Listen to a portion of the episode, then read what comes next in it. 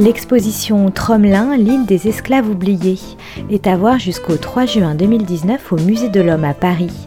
Art District avait visité cette exposition lors de sa présentation au Musée d'Aquitaine à Bordeaux en 2017. Nous rediffusons donc ce reportage à l'occasion du passage de cette belle exposition à Paris. N'hésitez pas donc à vous rendre au Musée de l'Homme à voir jusqu'au 3 juin.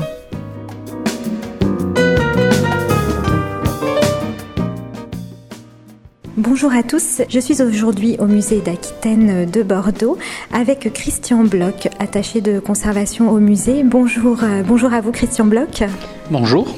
Alors nous sommes dans l'exposition euh, qui est à l'affiche en ce moment au musée jusqu'au 30 avril, Tromelin, l'île des esclaves oubliés. Et euh, eh bien le parcours de visite commence par une maquette, une maquette de, de cette île de sable où euh, en 1700, enfin à la fin du 18e siècle, vous allez nous l'expliquer, un navire de la compagnie française des Indes orientales a fait naufrage dans l'océan Indien. Et sur cette île de sable de à peine un kilomètre carré, des esclaves ont été euh, laissés, abandonnés, oubliés. C'est une histoire qui est finalement pas très connue. Euh, cette exposition euh, est bien fait aussi un donc raconte cette histoire et a le mérite aussi de mettre en lumière des fouilles archéologiques qui ont eu lieu depuis plusieurs années donc sur cette île. Racontez-nous un peu cette histoire de ce naufrage justement. Alors euh, l'exposition effectivement pour thématique une aventure humaine tout à fait euh, incroyable où ne va cesser d'ailleurs d'alterner euh, le pire avec le système esclavagiste qui est le concept et le contexte finalement du naufrage puisque c'est un navire négrier qui va faire naufrage et qui va faire que un certain nombre donc de ces esclaves survivants vont se retrouver abandonnés sur cette île. Et le sublime avec les solidarités qui vont se mettre en place entre justement euh, ces naufragés pour assurer euh, leur survie euh, dans un environnement qui est totalement hostile. Donc la première des choses, c'est que c'est une exposition d'histoire et d'archéologie, mais qui ne laisse absolument pas insensible par, sa matière et la muséographie qui a été conçue par la production du musée de Nantes, avec une itinérance qui est faite au musée de l'Orient de Bayonne et actuellement à, Bordeaux et de mettre en exergue justement la réalité tout à fait incroyable de, de ce naufrage. Puisque comme vous l'avez dit, nous nous trouvons devant une, maquette euh, qui euh, présente finalement le côté tout à fait incroyable de cet îlot perdu au milieu de l'océan Indien, un kilomètre carré, 1700 kilomètres 1700 mètres pardon, de long euh, pour 750 mètres de, euh, de large, à flanc donc d'un volcan avec des abrupts qui euh, très rapidement permettent d'avoir des bas-fonds à plus de 4000 mètres. Et puis surtout une, un îlot qui est émergé finalement pour une altitude maximum que de 7 mètres mhm. dans un couloir où passent des cyclones et dans lesquels les dépressions cycloniques font s'élever le niveau de l'eau avec une multitude de rugissants et de déferlants qui font que l'île peut effectivement être parfois totalement euh, submergée. il faut préciser, oui, c'est vraiment une île de sable et donc il n'y a pas d'arbres, c'est tout plat et on se demande comment des personnes euh, eh bien, peuvent survivre euh, ici. Effectivement, eh bien, des vents, des cyclones, c'est presque impossible de construire un bâtiment ou une cabane, c'est tout de suite balayé par le vent. Alors, tout ce que vous dites est, vrai, la nuance importante étant dans le presque, puisqu'ils ont réussi ce défi impossible. Mhm. Il n'y a pas d'arbres, nous sommes pourtant euh, dans un espace qui est très chaud avec le soleil qui tape directement dessus, donc il n'y a pas de possibilité d'ombre. Il y a très peu de végétation, essentiellement des arbustes pour lesquels on ne peut pas se protéger, qui ne fournissent aucune alimentation, qui seront utiles en revanche pour le, pour le feu. Il y a également un déséquilibre de l'île avec une partie au sud qui est constituée de roches finalement euh, nus de la beach rock par rapport aux vents qui sont importants, des vents qui peuvent atteindre 200 km heure, qui ne descendent rarement en dessous de 30. Donc un vent euh, permanent et une langue de sable ensuite qui se met essentiellement euh, au nord et qui a donné ce nom à l'île de sable qui a été découverte en 1722. Le tout entouré évidemment euh, d'un récif et d'une barrière corallienne qui fait qu'il y a énormément de houle et de déferlantes, de rugissants avec une érosion qui a créé des cuvettes en quelque sorte dans lesquelles les forces de l'eau en mouvement sont énormes et donc c'est un piège, c'est une prison sur laquelle il ne peut y avoir aucune aucune survie, du moins peut peut-on l'estimer Et pourtant, ces naufragés, chose incroyable pour certains d'entre eux, parce que la mortalité évidemment va être importante, mais pour certains d'entre eux, ont réussi à survivre sur cet espace totalement inhospitalier, démunis de l'essentiel, et bien pendant 15 ans. Pourquoi? Parce que tout d'abord, dans un premier temps, ils ont trouvé de l'eau. Il y a une cuvette naturelle qui fait que l'eau des précipitations se trouve être enfermée. Ils ont pu repérer à travers une petite végétation très faible qui montre qu'il y a de, de l'eau. Et puis il y a également de la ressource alimentaire avec notamment la ponte des tortues ou l'existence d'une espèce donc d'oiseau dont il a été possible de faire euh, de la, de la consommation. Ah Les pour, pour, se nourrir, pour s'alimenter. Voilà. Et donc l'eau était assurée, la nourriture était assurée, mais avec des carences. Une, hein, nourriture quand même qui est juste axée sur un seul aliment. Bien sûr. Pratiquement. C'est pour ça qu'avec des carences tout à fait incroyables, et les survivants qui ont été euh, découverts avaient des manques mm. euh, physiologiques vraiment de, de, de, grande, de, grande, de grande importance. Et puis là, la possibilité de se protéger, euh, notamment du vent et des intempéries, grâce à un travail incroyable qu'ils ont fait pour tailler des pierres issues donc de cette beach rock qui est au sud euh, de l'île. Et donc c'est avec ces très faibles et ces très maigres ressources dans des conditions euh, tout à fait dantesques qu'ils ont réussi à assurer cette, cette survie. Et cette maquette donc dans l'île, justement, je pense, impressionne le public mhm. parce qu'on se rend compte finalement à quel point on est au milieu de nulle part. On est au milieu de nulle part, donc vous l'avez dit, c'est une histoire incroyable qui intéresse et qui interroge aujourd'hui les archéologues. Juste pour revenir un peu en arrière, en fait, l'histoire débute à Bayonne en 1760 un navire qui s'appelle l'Utile donc euh, part euh, vers l'océan Indien. Euh, où il doit aller ce navire? Est-ce que c'est un navire négrier à l'origine? Est-ce que vous pouvez nous raconter de l'histoire pour qu'on se remette un peu dans le contexte de l'époque? Bien entendu. Donc le contexte est tout d'abord celui de la Compagnie des Indes orientales et le navire qui est une flûte marchande, l'Utile n'est pas un navire négrier. C'est un navire donc de, de, commerce qui appartient à la Compagnie des Indes orientales qui a le monopole qui euh, va faire du commerce. Euh, Elle a le monopole du, commerce au-delà du cap de euh, du, cap de Bonne-Espérance pour aller faire du commerce notamment entre la métropole et les comptoirs de l'Inde et, et, de la Chine en passant par les bases relais que sont les Mascareignes, l'île de France et l'île Bourbon qui ont été colonisées à la fin du XVIIe siècle et au début du, du XVIIIe siècle. L'île de France, c'est l'île Maurice. Voilà. Et les Mascareignes? Les Mascareignes, c'est l'ensemble, c'est Madagascar tout à mhm. fait. Donc l'île de France et l'île Maurice et l'île Bourbon, c'est la, Réunion. Mhm. Donc, pardon, ce navire appartient à la compagnie euh, des, des Indes et s'inscrit typiquement dans ce cadre-là. Or, nous sommes dans un contexte international qui est tendu avec la guerre de Sept Ans, qui s'étend entre 1756 et 1763, et où les Anglais, depuis la bataille des Cardinaux de 1759, ont pris l'avantage naval. Et c'est la raison pour laquelle la Compagnie des Indes va faire construire en réalité l'utile de manière subreptice à Bayonne et non pas à Lorient comme cela aurait dû être le cas, en mettant tout un en place, euh, tout un, tout un système évidemment euh, d'armement pour que ceci soit possible. Et il est décidé que euh, ce navire ira donc faire, euh, faire commerce. Il y avait des chantiers navals à, Bayonne, qui a été mis en place. Chantier naval que l'on voit d'ailleurs, et c'est dans l'exposition, que l'on voit d'ailleurs à travers euh, le tableau de Joseph Vernet sur la vue et le port de, Bayonne, puisque le navire central qu'il y a est un navire donc qui s'appelle le Friesland, qui est sous pavillon hollandais, c'est pavillon neutre, mais en réalité c'est un navire qui travaille pour, pour, la, France de manière à assurer le ravitaillement et l'avitaillement pour la sortie en carène du euh, navire donc euh, l'utile. Donc il y a tout un système qui se met en place justement dans le cadre de ce contexte, euh, de ce contexte belliqueux. Et en novembre 1760, donc, l'utile, euh, qui avait déjà pareillé donc, de Bayonne, qui se trouvait dans un port espagnol à cause de cette croisière anglaise, appareille cette fois-ci définitivement pour aller euh, rejoindre l'île Maurice dans le cadre de ces échanges commerciaux. Et c'est quand le navire arrive à l'île Maurice que le gouverneur euh, Boucher des Forges donc le voit arriver, qu'il va le missionner pour aller à Madagascar pour aller chercher du ravitaillement de l'île qui est sous blocus britannique, avec interdiction absolue de ramener des esclaves. Mm-hmm. Pourquoi?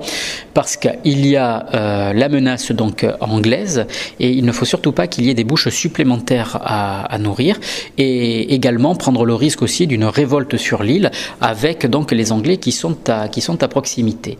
Et ces, euh, de cette interdiction, le capitaine Lafargue de l'Utile, avec un grand nombre de complicités, va euh, participer à une opération de traite à full point où il va prendre le ravitaillement demandé par le gouverneur, mais où il va embarquer aussi également 160 esclaves en fraude.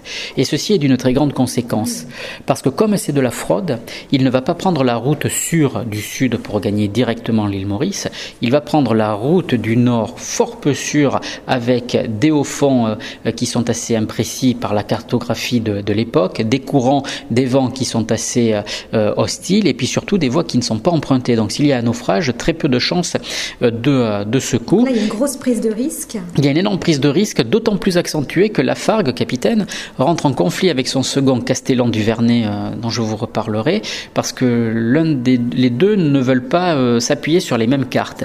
Et quand on juxtapose ces cartes, pour vous dire la différence des côtes, c'est à peu près l'équivalent de la largeur de Madagascar. Autant dire qu'ils sont dans le flou, euh, dans le flou total. Et le capitaine, par orgueil, euh, pour montrer qu'il a l'autorité sur son second, va accélérer, ne va prendre aucune mesure de précaution la nuit. Et le naufrage a lieu le 31 juillet 1761, euh, donc sur, sur l'île, où le navire prend de plein fouet, effectivement, l'ensemble de ses récifs. Sur les 140 hommes d'équipage. Parce qu'il n'a pas vu l'île Ah non, là, on est, en pleine, on est en pleine nuit.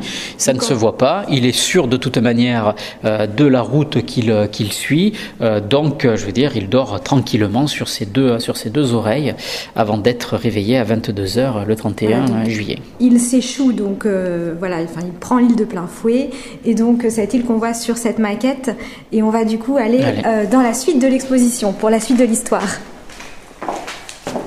Donc là, l'exposition est divisée en deux manières. Vous avez le rez-de-chaussée qui est la partie historique avec sa contextualisation et l'étage qui est le résultat des fouilles archéologiques. Donc là, nous rentrons dans le premier espace historique avec tout un ensemble de modules.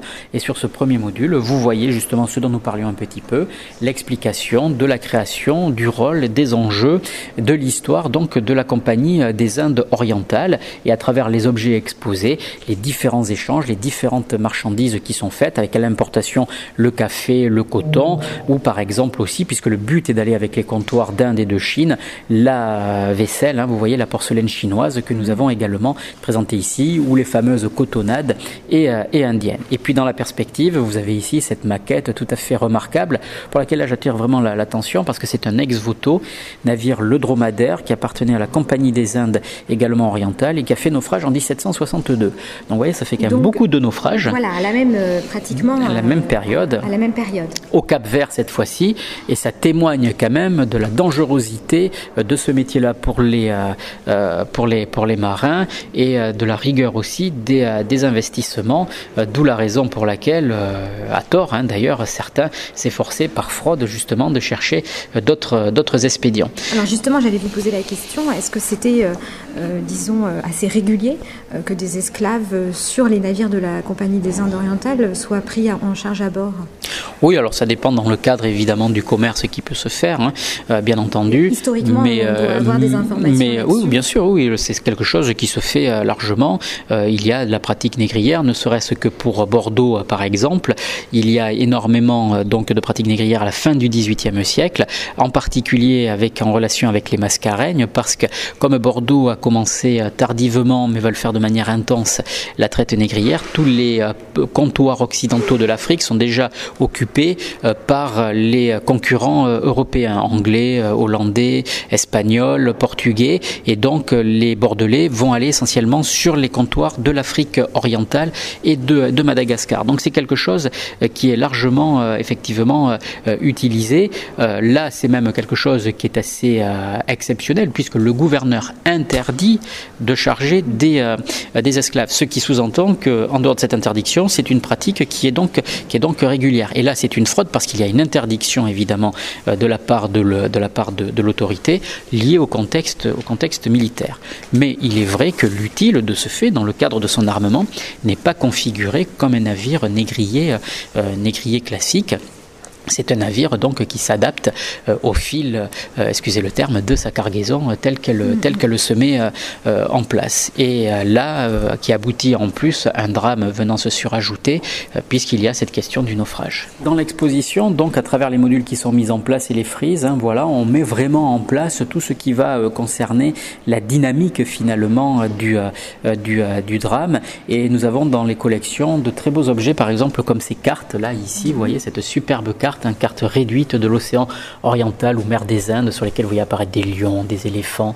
C'est assez extraordinaire et qui témoigne à travers toutes ces voies que vous voyez, les routes de navigation euh, qui sont euh, employées euh, par les, par les navires. Et puis surtout là, ce qui nous permet dans cette zone nord hein, de voir ici notamment tous ces hauts fonds, tous ces bancs et autres, et ce petit point infinitésimal là, vous voyez au nord de Madagascar qui apparaît et qui porte ce nom donc douloureux aujourd'hui dans l'histoire de l'humanité d'île de sable, devenue l'île de Tromelin.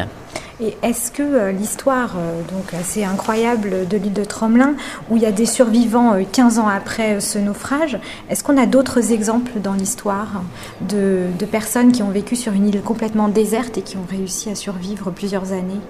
Alors il y a plusieurs cas de, de naufrage. En revanche, de cette ampleur pour la durée et le groupe et la communauté qui est en place, non, c'est un cas qui est assez, qui est assez exceptionnel, mais qui n'est pas exceptionnel d'ailleurs que sur ce point de vue. Moi, c'est un élément, là, c'est un sentiment à titre personnel que je, que je donne, mais c'est un naufrage qui a une particularité, notamment à travers, je veux dire, le manque d'espoir qu'il y avait auprès de cette population. On peut imaginer abandonner sur cet îlot les solidarités et le génie et euh, la, force qu'ils ont mis pour la, pour la survie. C'est quelque chose qui ne se retrouve pas dans tous les naufrages.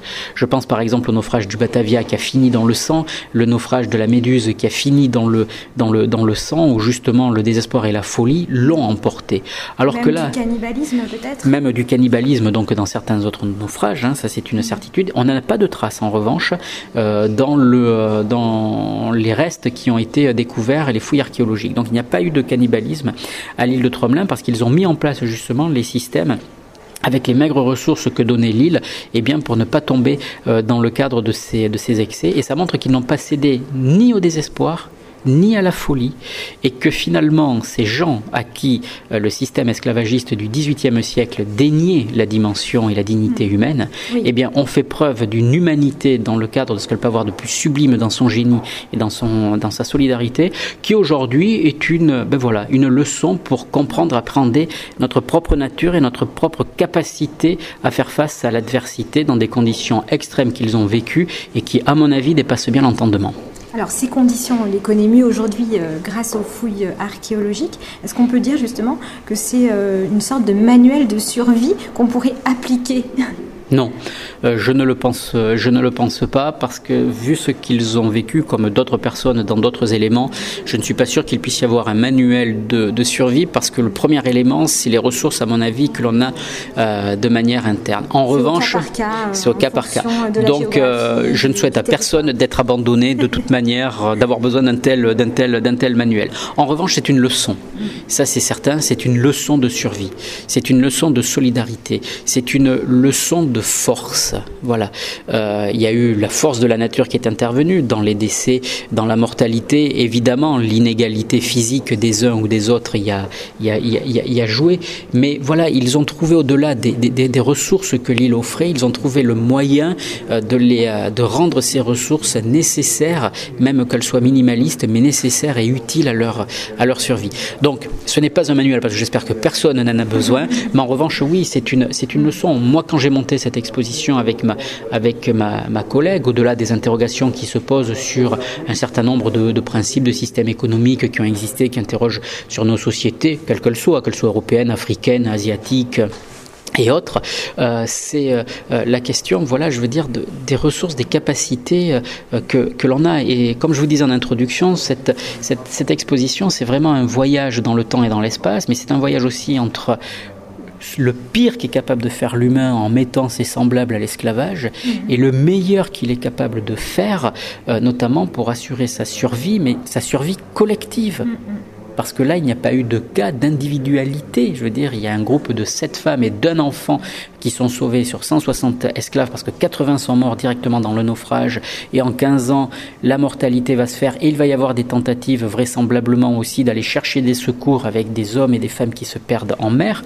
On a un cas très précis qui est connu dans ce, euh, dans ce cadre-là. Et l'enfant, à travers cette leçon dont je donne, l'enfant qui est né est un enfant métis.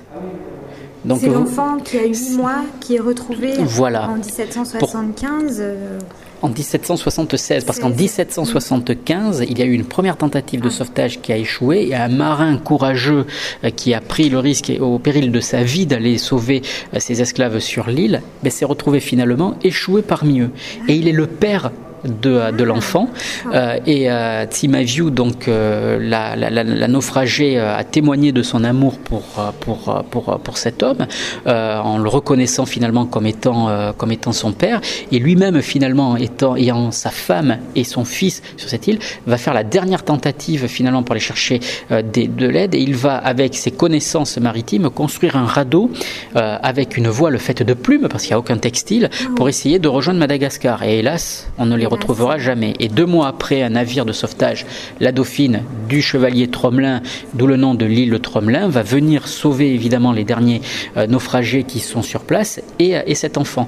Et donc vous voyez qu'on commence finalement, c'est une vision de l'esprit certes, mais je la souligne, on commence finalement cette histoire euh, par ben, la ségrégation raciale et on termine cette histoire par un enfant métis. Donc je veux dire, de tous les, de tous les endroits que l'on prend finalement avec humanité euh, cette, euh, cette, cette, histoire, cette histoire vraie, on est dans ce voyage, dans cette oscillation qui interroge notre, notre, notre nature humaine. Et moi, je l'ai bâti avec mes, avec mes collègues, je la présente avec mes, mes, mes, mes collègues euh, dans ce sens-là, parce que c'est une leçon pour tous d'humanité.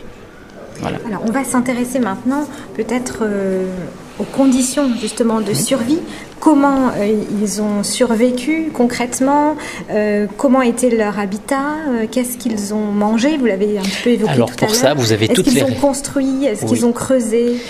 Vous avez toutes ces réponses à l'étage et donc je vous invite à me suivre pour qu'on puisse aller voir ça en détail.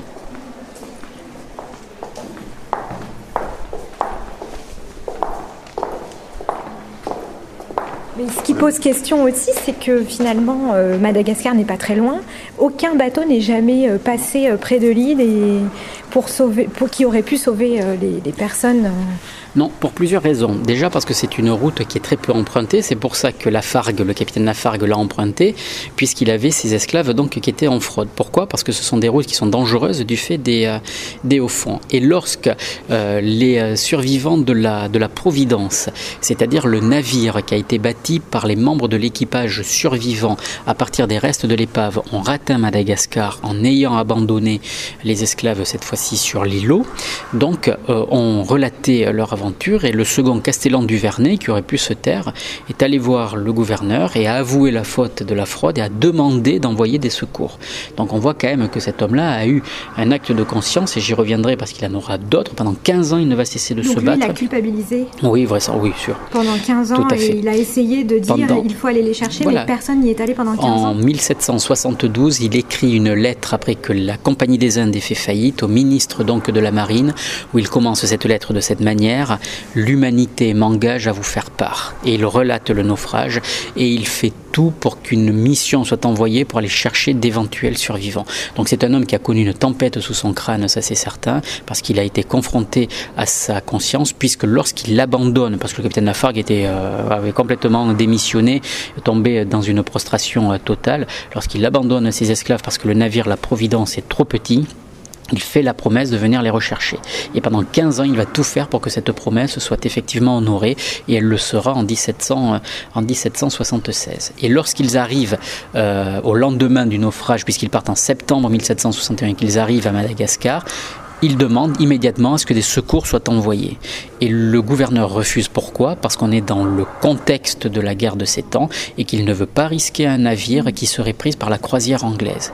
Et donc c'est ainsi que petit à petit va y avoir une fin de non-recevoir, que beaucoup vont aussi s'efforcer d'étouffer évidemment l'affaire qui commence à faire grandement scandale parce que si il était entendu qu'on puisse se mettre en esclavage ses congénères, en revanche, la question de cet oubli et de cet abandon n'était pas quelque chose qui était accepté par la société. Et les milieux abolitionnistes vont évidemment par la suite prendre cet épisode navrant donc du naufrage de, l'utile pour dénoncer toute la barbarie du système esclavagiste. Donc vous voyez qu'il y a énormément euh, d'enjeux finalement qui, qui, qui, interviennent.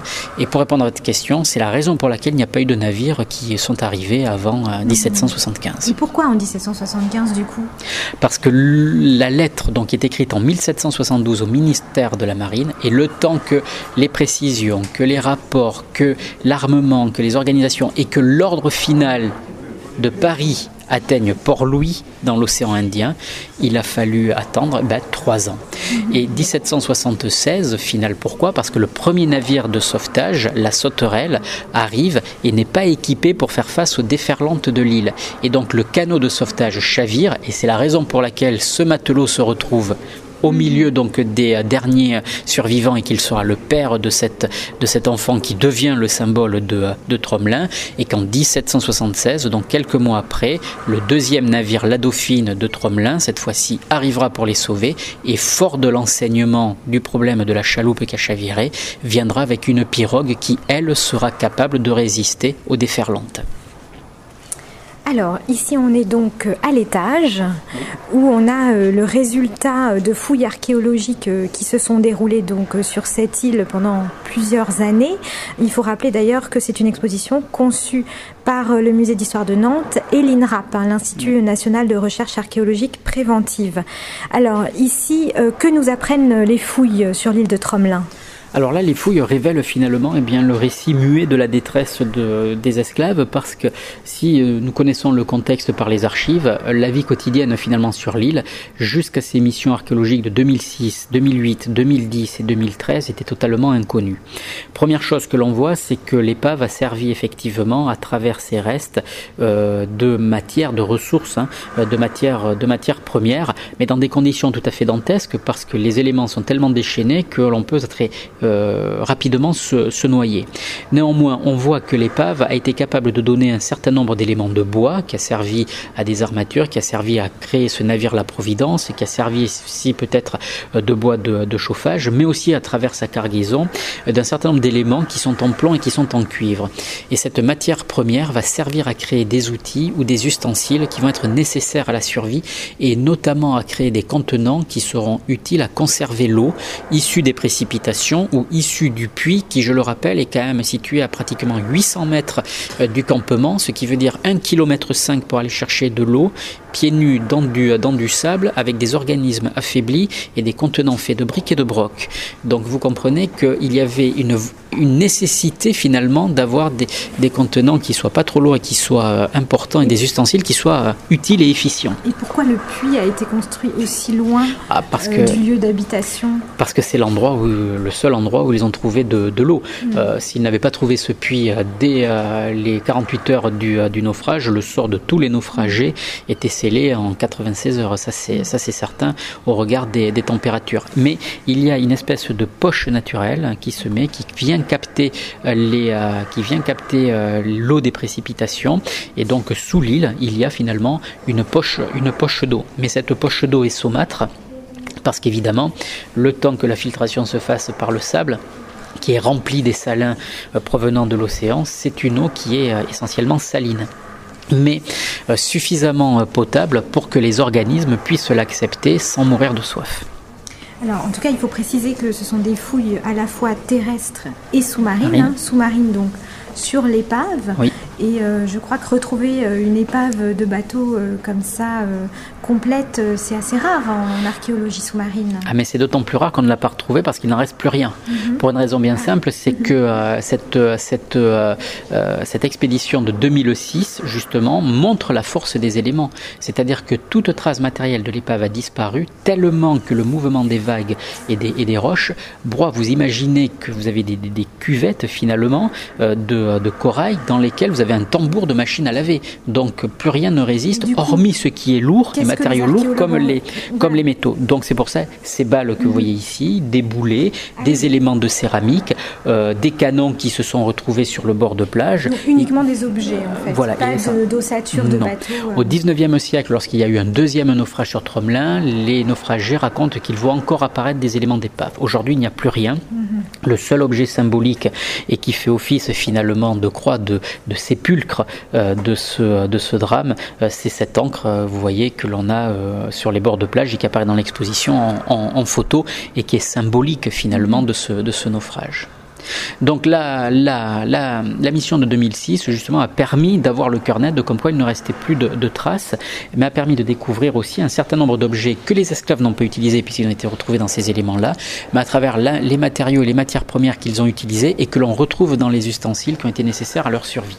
Et pour preuve de la force de ces, euh, de ces éléments, vous avez ici un fragment de la cloche du navire de bord et vous voyez qu'il n'en reste pratiquement plus rien. Donc vous imaginez une cloche de cette dimension qui est en bronze et dont il ne reste pratiquement plus rien tellement qu'il y a ce brassage des éléments. Vous voyez la force euh, euh, qu'il peut y avoir dans cet endroit-là et on comprend pourquoi c'est un endroit dans lequel on ne peut pas s'aventurer dans la mer parce qu'on risque immédiatement de se noyer et d'être broyé. Donc les survivants ont quand même réussi à extirper euh, de l'épave certaines choses qu'ils ont ensuite réutilisées, qui se sont réappropriées. Euh, donnez-nous des exemples. Alors, quand on parle des survivants, il y a deux périodes pour cela. Tout d'abord, au soir du naufrage, jusqu'au mois de, donc du 31 juillet jusqu'au mois de septembre, vous avez parmi les survivants les 130 hommes d'équipage et les 80 esclaves donc survivants ce sont essentiellement les membres d'équipage qui vont récupérer quantité de choses de l'épave euh, pour essayer de sauver ce qui peut être sauvable, faire un premier campement de bois et de voile qui va s'envoler au premier euh, cyclone et coup de vent euh, bien entendu, et qui vont récupérer également de la farine, et c'est la raison pour laquelle on a ici des briques réfractaires qui montrent qu'ils fabriquaient des biscuits pour assurer leur alimentation. Et c'est de ces éléments-là qu'ils vont fabriquer le navire de secours La Providence, qui permettra de charger uniquement les, les rescapés, donc de l'équipage. Et donc au mois de septembre, lorsque l'équipage de la Providence s'en va, il ne reste plus que comme rescapés cette fois-ci, que les, euh, les esclaves euh, qui sont abandonnés euh, sur, sur l'île en ayant pour espoir la promesse de Castellan du Vernet. Et eux vont utiliser dès lors d'autres éléments de l'épave qu'ils sont peut-être allés chercher, ça je n'en sais mhm. fichtrement rien, mhm. ou qui sont déjà sur la plage, ou que la mer amène, ou des éléments qu'ils ont et qu'ils vont utiliser et que l'on voit ici aujourd'hui notamment à travers des réutilisations. Première réutilisation importante, vous voyez, c'est ce pot extraordinaire qui est fait à partir de euh, de, balles de fusil, de boulets de, canon. Il est fait en, plomb et c'est un contenant euh, nécessitant donc essentiellement la conservation, euh, servant pardon à la conservation de l'eau. Hein, mhm. puisque ça c'est quelque chose de, fondamental. Et donc on voit qu'ils ont été capables de faire fondre euh, finalement ces métaux et de lui donner cette forme pour avoir ce contenant. Donc s'ils ont fait fondre, ça veut dire qu'ils ont le feu. Et donc là ils ont récupéré un réchaud que l'on voit ici et ils ont utilisé les fusils et notamment les silex, les pierres à fusil pour faire de l'eau avec ce que, pour faire du feu avec ce que l'on appelle les briquets euh, à, silex qu'ils avaient donc également. Et ces silex, on les voit, sont énormément euh, usés parce que pendant 15 mm. ans, il a fallu assurer ce, ce foyer. Et donc tous les éléments d'ustensiles que vous voyez ici, comme cette plaque de cuisson, comme ces casseroles, sont soit le résultat d'ustensiles de cuisine récupérés dans l'épave, soit d'une fabrication propre qui a été faite à partir des plaques de cuivre récupérées sur le, euh, sur le navire. Donc ils ont mis en place un artisanat de, de survie tout à fait important. Et moi, un des objets qui me parle le plus, c'est cette euh, casserole là, vous voyez, cette sorte mhm. de poêle. Pourquoi? Parce qu'ici, vous voyez qu'elle a été cassée, que le manche a disparu. Et puis vous allez voir une première, un premier rivetage et ah puis un deuxième rivetage. Elle a été raccommodée. De l'autre côté, un troisième rivetage, mhm. elle est raccommodée. Et ça, ça nous montre quoi? Ça nous montre qu'ils n'ont jamais baissé les bras. Mhm. Oui. Qu'ils ont toujours trouvé la force pour survivre. Qu'ils avaient toujours cet espoir d'être, d'être, d'être sauvés. Voilà, ou que la vie, de toute manière, quelles que soient ses conditions, méritait quand même d'être, d'être, d'être vécue. Et ça, c'est une sacrée, ça, c'est une sacrée leçon. Peut-être toujours vécu avec l'espoir d'être sauvé. Je ne sais pas ce qui mm. alimentait. À mon avis, au bout de 15 ans, cet espoir a quand même dû un peu, un peu, un peu, un peu, un peu disparaître. Oui, mais, ils ont quand même euh, eu des enfants. Il y a eu des ah, générations qui se sont passées ou pas? Non. Pas du tout. le seul enfant, c'est celui dont vous nous avez parlé tout à l'heure. La question des enfants est problématique. C'est-à-dire qu'on a de toute manière là une, une, une marchandisation humaine donc de personnes qui sont très jeunes, puisque les deux corps que l'on a découverts sont des corps que l'on date à peu près entre 15 et 19 ans ou 19 et 24 ans. Ce sont donc des populations jeunes. Il est possible qu'à travers les jeunes filles ou les femmes donc qui étaient euh, mises en captivité, que certaines d'entre elles euh, aient été enceintes. Mhm. Ça, on ne le sait pas avec certitude. Donc il y aurait eu des accouchements, mais aucune, euh, rien ne permettait finalement à ces enfants de survivre. Donc le seul enfant, la seule naissance dont on est dont on est trace, effectivement, c'est ce jeune enfant métis âgé donc de, de, de, 8 mois au moment de son, de son sauvetage. Mais il n'y a pas eu non de, de, de, de génération et on ne sait absolument rien de la vie quotidienne et de couple supposé qu'il y aurait pu y avoir. Les seules traces matérielles sont les traces vraiment des indices d'une vie quotidienne. Nous, tout ce qui relève de l'alimentation à partir des tortues, à partir des oiseaux, à partir des crustacés, une faible partie de pêche comme le suggèrent quelques hameçons dont on a apporté une part importante à la conservation, mais dans les ossements on a très peu d'arêtes, très peu de choses de cette nature, parce que ce sont des esclaves qui viennent des hauts plateaux de Madagascar et non pas des littoraux, donc ils ne connaissent rien à la, mer. Euh, nous avons essentiellement une connaissance voilà, sur cette pratique-là principale. Sur les indices de la vie sociale, c'est un groupe qui doit assurer sa survie de manière collective, donc il y a une entente, il y a une collectivité, c'est pas un groupe qui sombre dans la folie individuelle comme on a des cas précis sur d'autres euh, d'autres naufrages. Alors justement, ils vivaient où concrètement? Ils dormaient où? Et pour se protéger du vent également, ils ont dû euh, redoubler d'efforts Les fouilles archéologiques terrestres, donc cette fois-ci, ont permis de mettre à jour un véritable petit hameau qui a été euh, construit euh, pour se protéger effectivement euh, des, éléments, montée des eaux, vent violent à plus de 200 km/h.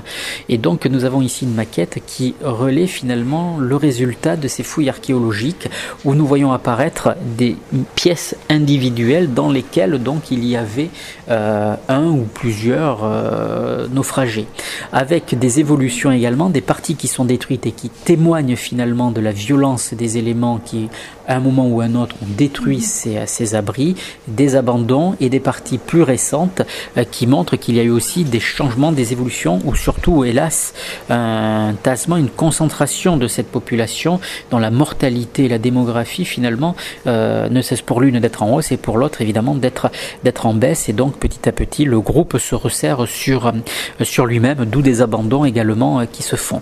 Et alors là, ce qui attire l'attention et qui est un témoignage aussi de cette force de, survie, c'est que nous avons affaire là ici à une architecture, vous voyez, qui est en pierre, mhm. avec des plaques de pierre qui sont sur le bas, qui montrent qu'ils ont été capables de découper donc des pierres de la beach rock qui est située au sud de, l'île pour en faire des sous-bassements et des, des substructions sur lesquelles ils ont bâti évidemment les bâtiments, avec ensuite, vous voyez, cet amoncellement de pierres et des épaisseurs faites par des tassements de sable. Alors comment ils ont découpé les, pierres dans la roche? Alors pour cela, ils ont fabriqué des outils. Comment ont-ils fabriqué des outils? En récupérant notamment des éléments de l'épave. Par exemple, ils ont transformé en masse ou en hache euh, des gonds de sabord ces sabords, hein, ces volets qui permettaient d'être levés ou d'être fermés euh, sur les coques pour passer la, bouche à feu du, euh, du, canon, eh bien, lorsque vous prenez ce gant, vous avez la possibilité de, le, de, la, de l'emmancher, et lorsque vous l'aiguisez, ben, ça devient une hache ou ça devient une masse. Donc voilà comment ils ont taillé finalement ces, ces pierres pour créer ces, ces sous-bassements avec ces épaisseurs importantes de monticules de sable pour être capable de faire face à la violence des vents ou à la violence des flots. Mais ce qui est remarquable au-delà de ça, sachant que ça l'est déjà pas mal, c'est qu'ils ont été capables de surmonter, là aussi pour le prix de la survie, un tabou religieux incroyable. Parce que dans la religion malgache, les constructions en dur ne sont réservées que pour les morts, et ces abris ont d'ailleurs l'architecture des tombeaux malgaches. Et c'est des choses qui sont entièrement interdites aux vivants. Ah. Or, eux, pour assurer leur survie, et donc refuser la mort, ont dû être dans cette inversion finalement de valeurs. Donc on imagine quand même aussi euh, les interrogations qui étaient les leurs par rapport à leurs croyances et comment finalement la vie est passé au-dessus de, au-dessus de tout. Et encore un élément, euh, là aussi, tout à fait remarquable euh, ben, de cette capacité de survie, de cette leçon de survie euh, qu'ils nous, qu'ils nous transmettent. Mais en même temps, ils enterraient leurs morts peut-être sur la question des morts, beaucoup d'interrogations subsistent. beaucoup de morts du coup. Donc, parce que nous trouvons, nous n'avons trouvé que deux, que deux, corps. Il y a 160 esclaves. D'après les récits qui sont faits, la moitié meurt, donc ce qui nous laisse un chiffre de 80 esclaves qui sont abandonnés sur l'île. Très rapidement, il y a des blessés, il y en a qui se découragent. Allez savoir, la, la population baisse, d'autant plus que les esclaves n'ont eu accès à l'eau qu'une fois que les derniers matelots ont bu, donc les plus affaiblis n'ont pas survécu du fait euh, de ce système qui a été mis, euh, en, place. Et euh, très rapidement, on pense qu'on tombe à une quarantaine, cinquantaine de personnes, mais ce ne sont que des projections, parce qu'on n'a pas mhm. évidemment de comptabilité. Et à la fin, en 1776, il n'y a que sept femmes et un enfant de sauvé sur 80. Donc il reste 72 corps 70 corps quelque part. Nous ne les avons pas retrouvés, les archéologues ne les ont pas retrouvés, hormis ces deux corps euh, qui viennent donc euh, d'endroits qui ont été complètement chamboulés au niveau des strates muséographiques, puisqu'en 1953, il y a eu la construction de la station météorologique qui est en plein cœur de là où les esclaves s'étaient effectivement installés, puisque c'est la partie la plus haute de l'île. Mhm. Voilà. Et donc, peut-être que la nécropole était située en dessous. Ou peut-être tout simplement aussi que les corps sont dans un autre endroit qui n'a pas été mis à jour. Ou peut-être aussi que les corps étaient mis en bord de plage loin de l'habitation et qu'avec les cyclones et autres, la mer a repris finalement la dépouille des défunts. Et peut-être que les deux corps euh, enterrés étaient euh, des personnages importants pour la communauté? Alors ça, on peut absolument pas le, euh, le dire, le savoir. Ce qui est certain, c'est qu'on les retrouve absolument pas dans une situation originale, puisqu'on les retrouve dans les remblais des travaux. Donc ça, on ne peut pas le, on ne peut pas le, on ne peut pas le dire. Il n'y a rien qui permet de le, de le souligner. On sait simplement qu'on a affaire à deux individus qui sont jeunes, qui sont morts assez tôt, alors, qu'est-ce qui nous permet de le dire? C'est que, comme je vous ai dit que les ustensiles qui étaient utilisés étaient des ustensiles qui étaient faits essentiellement en étain et en plomb, il n'y a pas de trace dans leur organisme, au niveau, de, en tout cas de la matière osseuse, euh, d'intoxication au plomb. Ce que des esclaves qui seraient morts dix ans après auraient obligatoirement. Mhm. Donc, ils sont morts effectivement euh, assez tôt au regard de ces analyses scientifiques qui ont été faites sur les isotopes, tout cet ensemble de choses. Mais on n'a aucune information euh, sur les rites funéraires, sur les rites sociaux, euh, sur l'identité évidemment de ces deux défunts qui ne sont pas dans la strate archéologique qui était la leur euh, initiale. Alors Christian Bloch, on arrive à la fin de cette exposition. Euh, j'ai une autre question euh, avant de se quitter. Euh, il y a donc eu sept survivants et un bébé. ces sept survivants, ils n'ont rien raconté après? Alors il y a eu euh, euh, un récit de Timaviu, la, la mère donc de, euh, du, jeune enfant, mais non, très rapidement ils disparaissent des, des, archives de l'histoire. en quelque sorte, on ne sait pas ce qu'ils deviennent. Ce que l'on sait, c'est qu'ils ont été affranchis quand ils arrivent, quand ils sont sauvés, qu'ils arrivent dans les colonies, ils n'ont le statut, euh, le statut d'esclave. Ils sont affranchis. Ce sont donc des euh, hommes et des femmes, enfin des femmes de couleur libre. Euh, l'enfant est effectivement aussi également affranchi. On leur propose de les ramener à Madagascar, ce qu'ils refusent parce que s'ils n'ont pas le statut servile dans les colonies, ils craignent que comme ils ont été Mhm. traités par euh, euh, les négriers malgaches des côtes, euh, des côtes littorales, eux venant des hauts plateaux, et eh bien d'être toujours considérés comme des esclaves ou d'être à nouveau revendus par ou d'être mal accueillis finalement par leurs compatriotes. Donc ça, c'est une dimension qui est importante et qui montre que le système esclavagiste est lié à la nature humaine dans son ensemble hein, et que c'est quelque chose de très complexe. Donc ils refusent de retourner à Madagascar et ils restent donc dans les colonies et très rapidement, à part une trace de baptême du jeune enfant qui va perdre l'enfant, le, nom que l'on ignore malgache qu'il a dû euh, avoir, va avoir un nom euh, catholique de Joseph Moïse, euh, tout comme sa mère Tsimaviu qui est son nom malgache, qui va être également rebaptisé. C'est une autre forme de, violence qui, peut nous interroger. Mais toujours est-il que, à part cet acte de baptême, bien très rapidement, on perd contact avec ces, avec ces, naufragés et on ne sait absolument pas quel est le devenir de cet enfant. Est-il mort tôt? Est-il mort vieux? Quelle a été sa vie? On l'ignore. On espère qu'un jour des historiens se pencheront sur cette question, ce qui est fort probable au regard maintenant des découvertes qui sont, faites. En revanche, l'histoire n'est pas restée euh, silencieuse euh, dès la question du naufrage, puisque les milieux abolitionnistes, très rapidement, vont s'emparer de l'horreur de cette histoire pour prendre la défense et surtout dénoncer évidemment toute l'horreur du système esclavagiste du, euh, XVIIIe siècle avec des euh, euh, condamnations dans un premier temps qui seront indirectes et puis dans un second temps qui relateront clairement au fur et à mesure que les témoignages, que les informations arrivent, qui relateront clairement, évidemment, l'horreur de ce, de ce drame. Voilà, donc une histoire aussi très importante euh, de ce point de vue-là euh, dans l'histoire. Merci beaucoup, Christian Bloch, de nous avoir euh, fait visiter cette belle exposition Tromelin, l'île des esclaves oubliés, une aventure humaine poignante, et puis aussi une aventure archéologique assez extraordinaire, dont vous pouvez voir ici donc beaucoup d'éléments de fouilles qui ont été exhumés. Merci à vous, Christian Bloch. Merci à vous.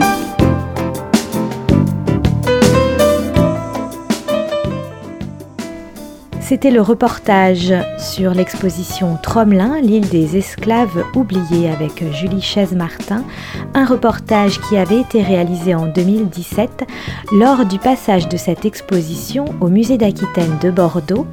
Vous pouvez voir désormais cette exposition à Paris au musée de l'Homme jusqu'au 3 juin 2019.